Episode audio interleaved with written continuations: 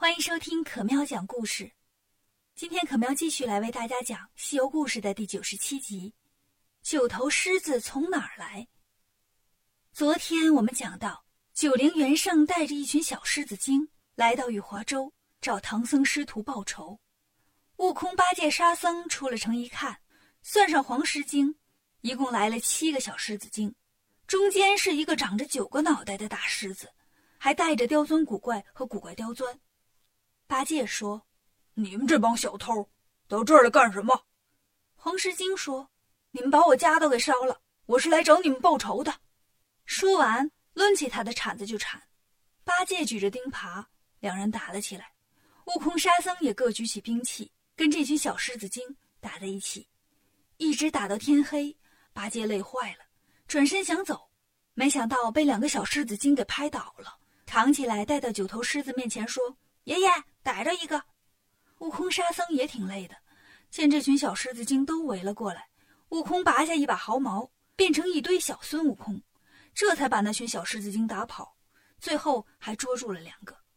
九头狮子见了说：“今天黑了，先把猪八戒看好了，明天咱们跟他们交换人质。”狮子精们就围在城外，悟空和沙僧带着两个小狮子精回到城里。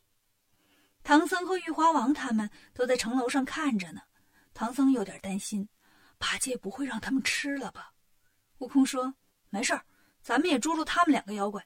明早啊，咱把八戒换回来。”第二天一大早，九头狮子就跟黄狮精他们商量：“今天呢，你们去缠住孙悟空和沙僧，我呢过去把唐僧和玉华王父子都逮住，咱们就胜利了。”小狮子精们跑到城门前喊。和尚们，快出来！悟空和沙僧又出了城，小狮子精们跑过来，把悟空和沙僧围住了。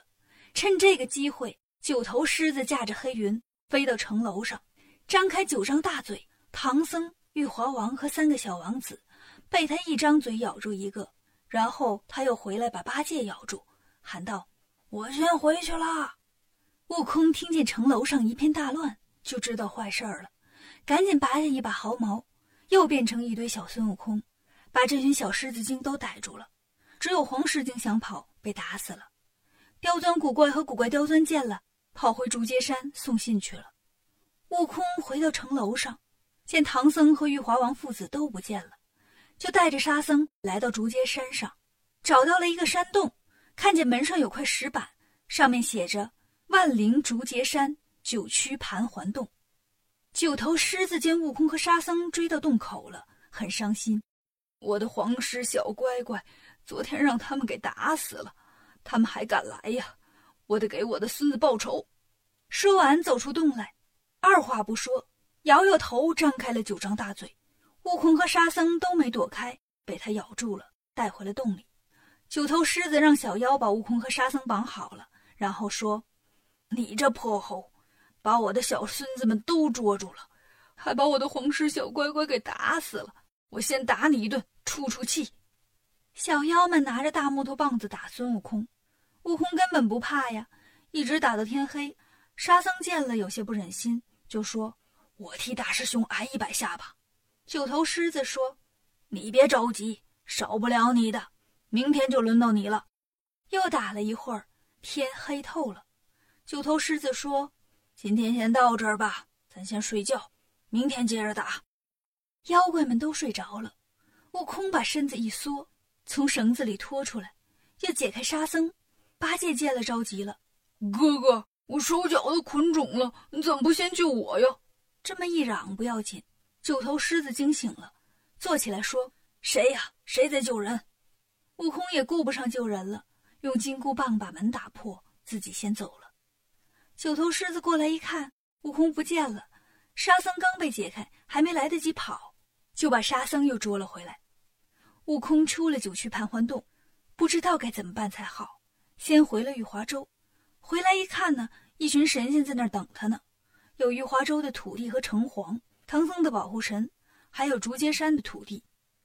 竹节山的土地说：“大圣，这九曲盘桓洞里本来住着那六个小狮子精。”前年，这个九头狮子来了，小狮子精们一见这家伙长这么多脑袋，都很佩服呀，就认了他当爷爷。他是个有主的狮子。大圣，你想捉他呀？要去东极妙严宫走一趟。悟空想了想，说：“东极妙严宫，那是太乙天尊家呀。我想起来了，他平时骑的就是个九头狮子。我这就去，你们保护着点我师傅他们。”叮嘱完了，悟空驾起筋斗云，来到东天门。广目天王见他来了，问：“大圣啊，不是去西天取经吗？怎么又跑东边来了？”悟空说：“我去太乙天尊那儿一趟。”就把玉华州收徒弟、丢兵器、遇见狮子精的事儿说了一遍。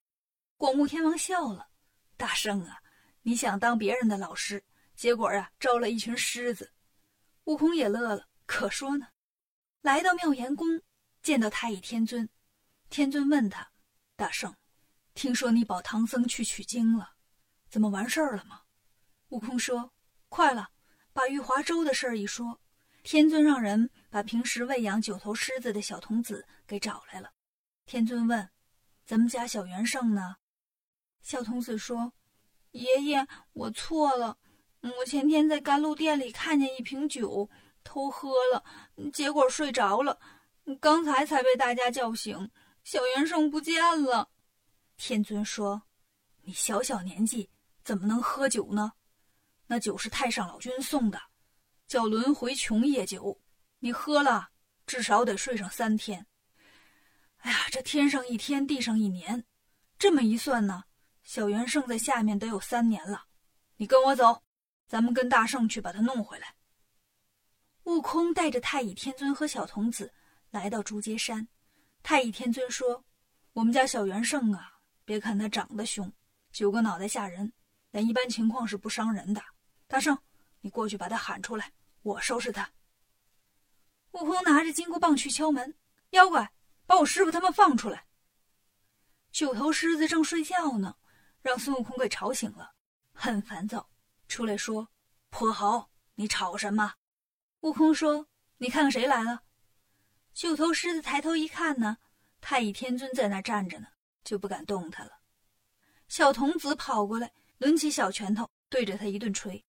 打累了，太乙天尊骑上九头狮子。回家去了。悟空到洞里把唐僧他们救了出来。经过了这一场惊险刺激的绑架事件，大家终于平安的回到了玉华州。工人们赶紧加班加点，把小王子的三件兵器都打造好了。悟空、八戒、沙僧又开始教小王子们练习兵器。他们刻苦用功，进步飞快。分别的这一天终于来了。玉华王给唐僧师徒准备了很多礼物。悟空说：“我们出家人不要这些东西。”八戒说：“礼物就不要了。我们跟狮子精作战的时候，衣服都扯破了，给我们做几件新衣服吧。”于是玉华王为兄弟三人一人做了一件新衣服。唐僧师徒开开心心又上路了。感谢收听今天的故事，每天晚上六点。可喵都在这里等你。